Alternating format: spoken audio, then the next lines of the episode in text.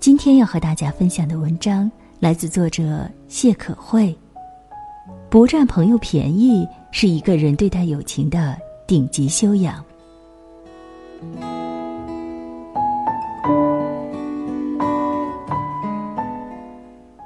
前些日子去老罗的公司喝茶，老罗的公司最近在上新品，他叫我去，无非是让我帮他看看一些数据。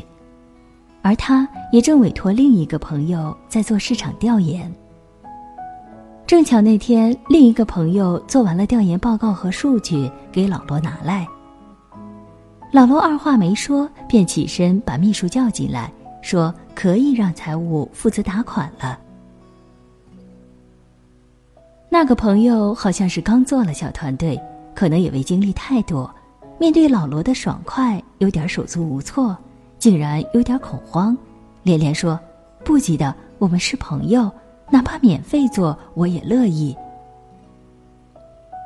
老罗笑了笑：“我们是十多年的朋友了，该收的钱收下，钱和朋友分开处最愉快。”老罗说的朴实，接着和我聊天。老罗开着一家同行业排名前列的公司，他说。我不太喜欢因为结交了一个朋友而拼命希望他为你免费创造价值。我喜欢主动谈钱，也喜欢和主动谈钱的人做朋友。主动谈钱不是大方，恰恰是彼此的分寸感。金钱和友情分得越清楚，就越能够长久下去。想起一句话：不占朋友的便宜，是一个人对待友情的顶级修养。而好的友情。真的都很贵。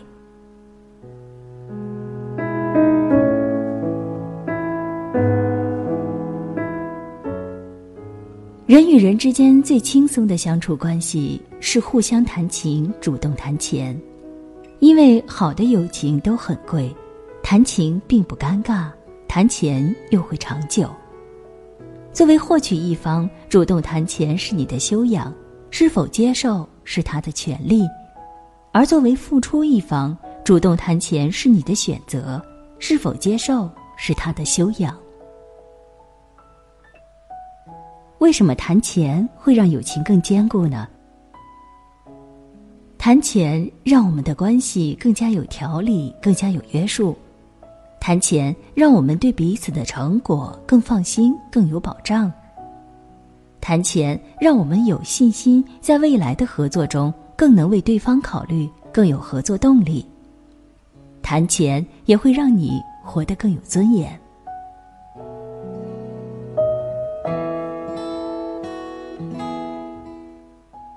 我见过一对好闺蜜的翻脸，事情很简单，一个朋友开了个店铺，离闺蜜家很近，每次都会找闺蜜来帮忙看店铺。她的闺蜜是个全职太太。可能在她的眼中就是不干活的女人。出去玩了打电话给闺蜜，去聚餐了打电话给闺蜜，看电影了也打电话给闺蜜，无非是你帮我看一会儿店。就这样，一直到某一次，闺蜜终于忍不住了，说：“你这样有点影响到我的正常生活了，我也有很多自己的事情要做。”那个朋友说：“不就是顺便看个店吗？又不是每天，好朋友之间帮忙是应该的。”闺蜜终于发火了：“其实我的时间也很宝贵，麻烦下次来请我看店，付我工资。”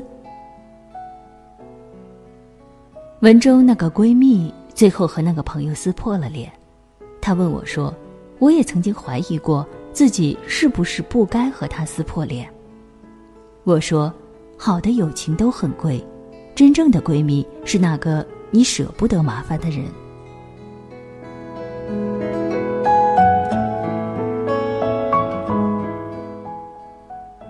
不是朋友会做蛋糕，你就可以每天免费去吃喝；不是朋友会画图纸，你就可以理所当然的认为装修有保障了。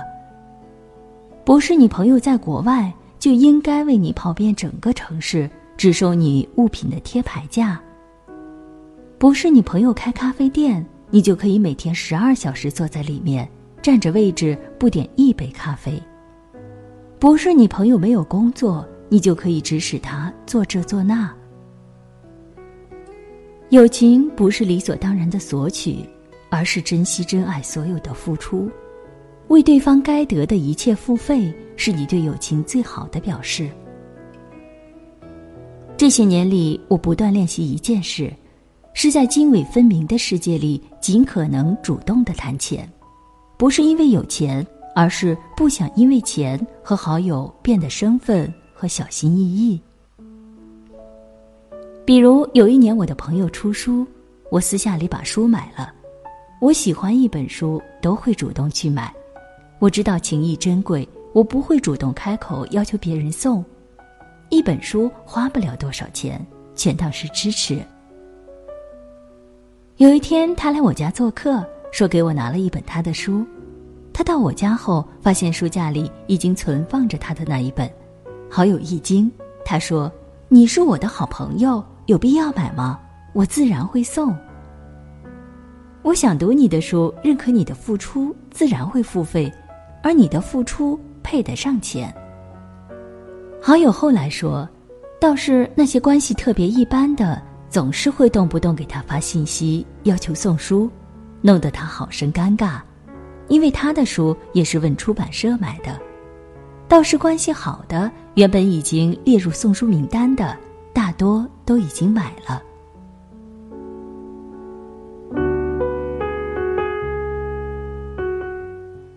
曾经有人问我，朋友之间不是应该互相帮忙，怎么能谈钱呢？于是我丢了他一句话：如果你是付出一方，你是否选择谈钱是你的权利了；如果你是获取一方，麻烦就不要那么理所当然了。我越来越觉得，越是真心朋友，越是珍惜你的一切，珍惜你的容貌，珍惜你的才华，珍惜你的劳动，珍惜你的价值。而那些泛泛之交，他们始终对你保持着观望状态，暧昧的对待你的一切。他们愿意和你共享乐，并不愿意与你共患难。所以，他们保持着全身而退的准备，也拥有着时刻热情的心态。所以。记得，千万别想着占朋友的便宜，便宜占多了，友情就远了。身为朋友，懂得珍惜对方的一切，懂得礼尚往来，懂得主动谈钱，懂得对价交换。